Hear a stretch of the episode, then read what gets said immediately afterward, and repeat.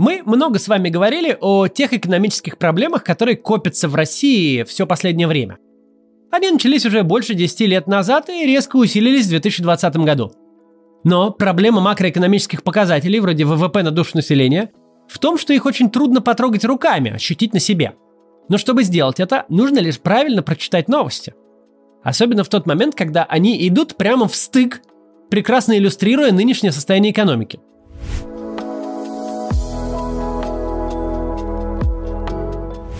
Итак, первая новость. Закредитованность россиян достигла рекордного уровня. Наши сограждане должны банкам уже почти 21 триллион рублей. Это почти четверть от ВВП страны. В июне был поставлен рекорд по количеству выданных кредитов наличными – 1,7 миллиона выдач за месяц. Причем это именно кредиты наличными, то есть не ипотека, не автокредиты, не покупка бытовой техники, а буквально деньги на еду. У таких кредитов есть две крайне серьезных негативных черты – во-первых, с точки зрения мотивации. Кредит на квартиру или машину – это кредит с позитивной мотивацией. Люди улучшают свои жилищные условия или покупают новый автомобиль. Кредит на еду – это кредит с негативной мотивацией. Это безысходность, когда у тебя нет другой возможности прокормить семью, кроме как взять кредит, а потом другой кредит, чтобы погасить первый и так далее. Причем ведь эта статистика не учитывает огромное количество микрокредитных организаций.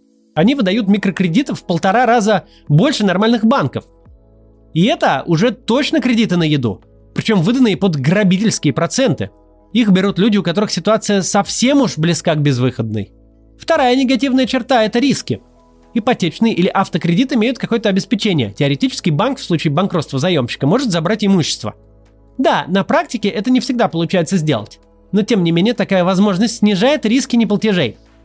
В случае с кредитом наличными забирать чаще всего нечего – то есть любое негативное изменение в экономике, например, рост безработицы, повлечет за собой кризис неплатежей по кредитам. А дальше начинается замкнутый круг.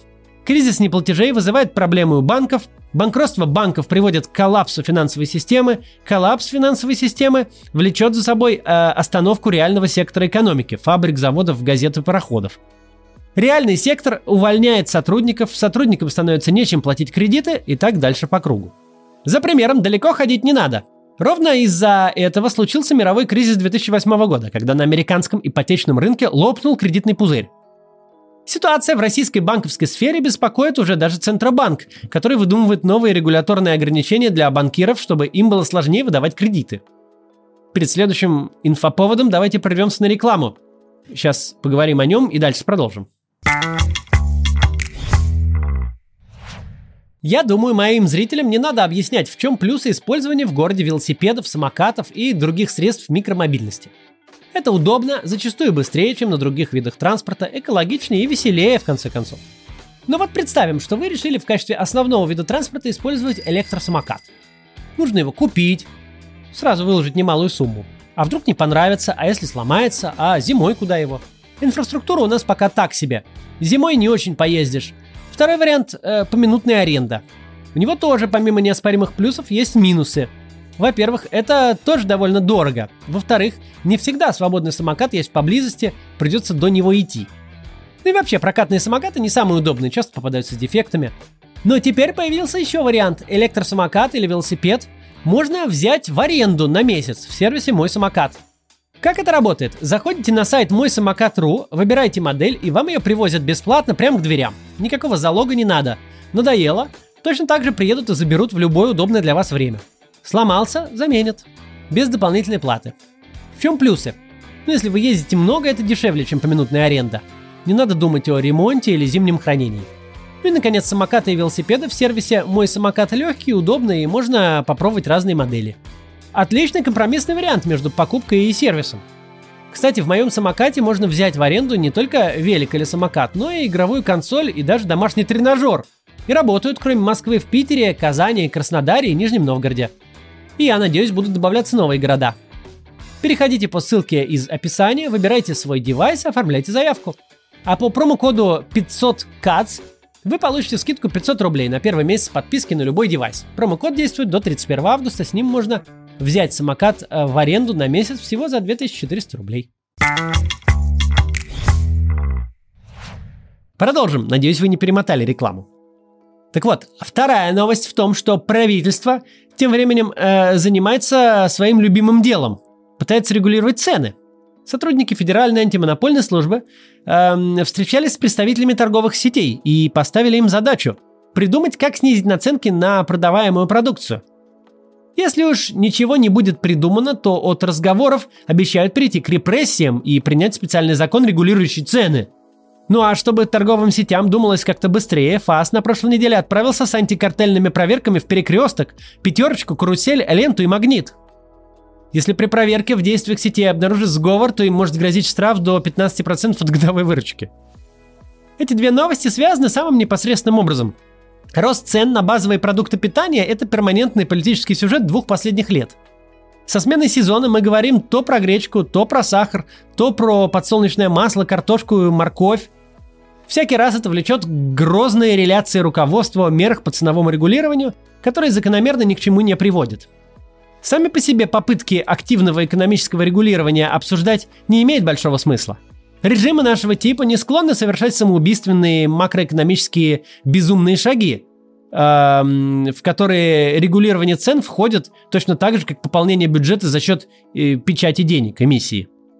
За редчайшим исключением вроде Венесуэлы и Кубы, на планете закончились страны, которые продолжают доводить свои экономики до коллапса. Все же худо-бедно разобрались, как достигать макроэкономической стабильности. Поэтому мы понимаем, что системного ценового регулирования в России не случится. Оно останется на уровне каких-то переговоров с торговыми сетями, чтобы те держали ровно одно наименование в каждой категории по фиксированной цене, которого, конечно же, никогда не будет на полках. Настоящего ценового регулирования не будет, такого как в СССР, когда колбаса может стоить только 2,20 и ни копейкой больше или меньше. Важна тут именно риторика и тот вызов, на который ею реагируют.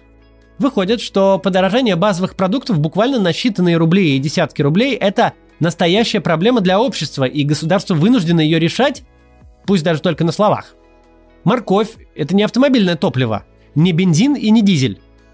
Сложно себе представить домохозяйство, потребляющее морковь десятками и сотнями килограммов ежемесячно – то есть подорожание килограмма даже на 50 рублей – это не рост ежемесячных расходов на 5 тысяч или даже на 1000 рублей. Это рост буквально на пару сотен рублей.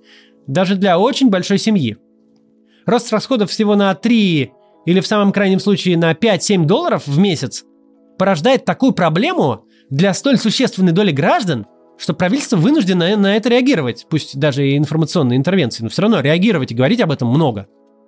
И это плохая новость, если существенная доля семей в вашей стране уже не может позволить себе увеличить расходы на питание на несколько долларов в месяц, если настолько крошечные флуктуации в цене базовых потребностей способны обанкротить значимую долю граждан, то у вас проблемы. Это говорит о вопиющем положении с бедностью.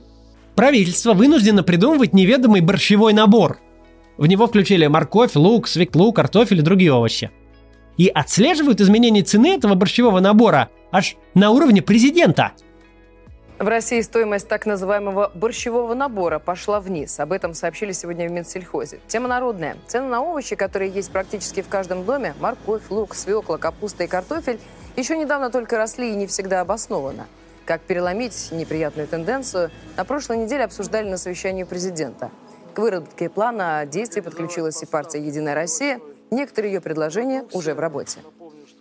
Цель создания этой непонятной конструкции, чтобы за счет взаимных сезонных изменений в ценах средний их уровень колебался не очень сильно. Это позволит делать хорошую мину при плохой игре хотя бы на уровне новостных заголовков. Все это не стало сюрпризом для тех, кто наблюдал за экономическим э, развитием страны в последние десятилетия. Мы знаем, что номинальные значения российского ВВП не растут с 2008 года. То есть мы находимся в стагнации 13 лет подряд а реальный уровень доходов граждан, выраженный в той же самой морковке и сахаре, падает с 2014 года 7 лет подряд.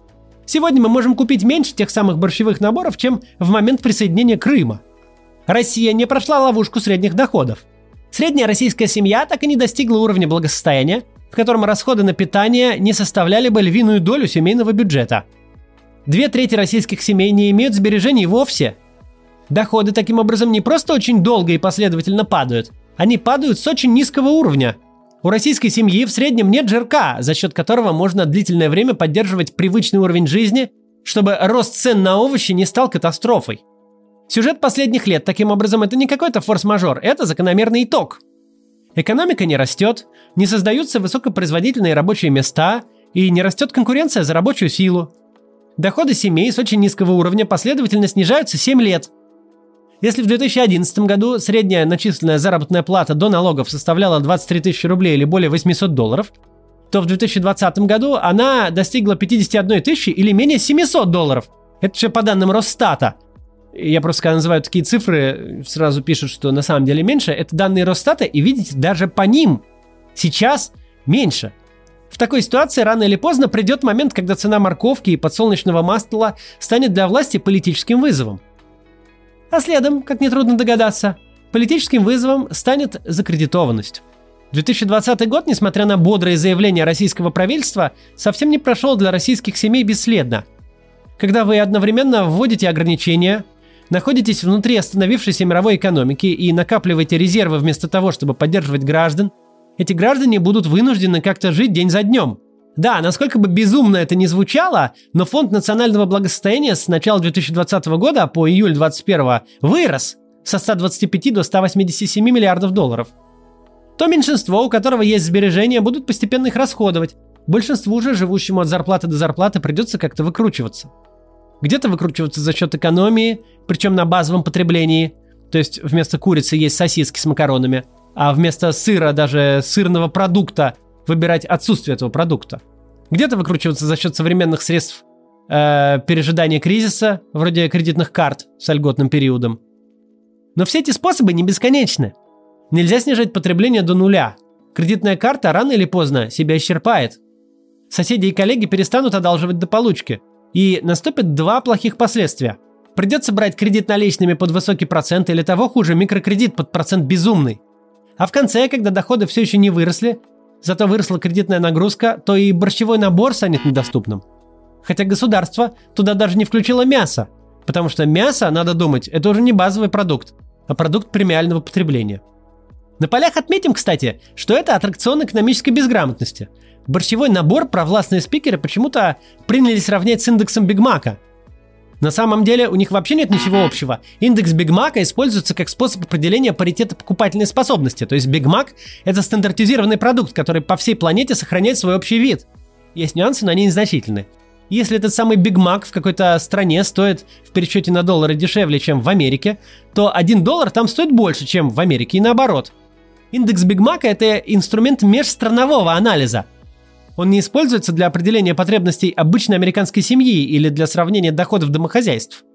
Совершенно виртуальный борщевой набор, список случайных овощей, к этому индексу не имеет никакого отношения. Это просто какой-то пропагандистский штамп новый. Но вернемся к теме. Нужно понимать, что экономические проблемы государства редко проявляются одномоментно. Если, конечно, речь не идет о какой-то внешней катастрофе типа войны или землетрясения, от которого гибнет 5% населения страны, как случилось с Гаити в 2010 -м. Обычно накопление проблем происходит медленно, и до какой-то поры их удается успешно маскировать. Здесь, как ни странно, большое и сильное государство можно сравнить с маленьким и слабым человеком. Человек тоже редко теряет все в одну секунду, если только он не проиграл все состояние в карты. Его благосостояние падает медленно, даже если возникают перебои с работой и зарплатой. До какой-то поры кредиты наличными, кредитные карты, микрофинансовые организации позволяют ему сохранить привычный уровень потребления – если вы не знакомы близко с этим человеком, то даже не поймете, что у него проблемы. Он не ходит в рваной одежде и не попрошайничает у метро. Но рано или поздно все эти проблемы приведут к разорению. Такой пример мы можем увидеть в недавнем прошлом нашей страны. СССР периода 60-70-х годов выглядел могучей сверхдержавой. Он запускал человека в космос, угрожал Америке ядерной войной, строил неимоверное количество танков и держал под контролем половину земного шара. Но при этом он уже был банкротом, все это видимое благополучие держалось исключительно на продаже нефти из самотлорского месторождения. При этом еду приходилось закупать за границей. Тот самый советский хлеб с вкусной корочкой, по которому ностальгируют некоторые сограждане, был сделан из канадской пшеницы. Как только цена на нефть упала, стало не до танков. Если бы она упала на 10 лет раньше, то перестройка и последующий распад Союза случились бы задолго до прихода к власти Михаила Горбачева. Но граждане об этом не знали – да, в годы брежневского застоя покупка новых ботинок становилась событием года. А телевизор вообще было никак не купить. Ну или стоять в какой-то огромной очереди. А, но граждане считали, что живут в сильной и успешной стране. Ее крах стал шоком для целого поколения. Шоком, от которого мы избавимся еще не скоро. Хотя крах этот был предрешен за пару десятилетий до подписания Беловежских соглашений о распуске СССР. В этом проблема всех авторитарных режимов. Когда вы выбираете удержание власти вместо строительства демократических институтов, рано или поздно вы сталкиваетесь с проблемами в реальности, а не только в статистических показателях. Вы мечтаете о переговорах по разделу мира и великих геополитических свершениях, а вынуждены обсуждать на срочном заседании, как удержать цену на проклятую морковь, которая никак не желает слушаться командных окриков ваших. А ваши граждане вынуждены брать очередной микрокредит на гречку. И они начинают задумываться о том, чтобы впервые в жизни сходить все-таки на выборы, чтобы показать вам в бюллетене огромную дулю. А выборы, между прочим, уже через месяц. До завтра.